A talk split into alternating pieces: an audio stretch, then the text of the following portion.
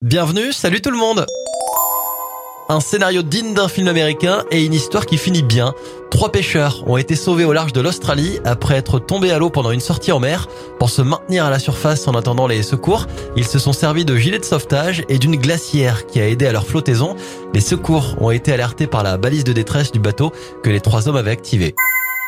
On enchaîne avec une association bretonne qui récolte des fonds pour la recherche sur la mucoviscidose et qui vient d'empocher plus de 5000 euros après la vente aux enchères d'un maillot d'Olivier Giroud, maillot porté lors du quart de finale de la Coupe du Monde 2022 contre l'Angleterre. On termine par du sport avec un cocorico et un grand bravo au skieur français Alexis Pinturo, sacré champion du monde du combiné chez lui à Courchevel, deuxième titre mondial en combiné après celui obtenu en 2019.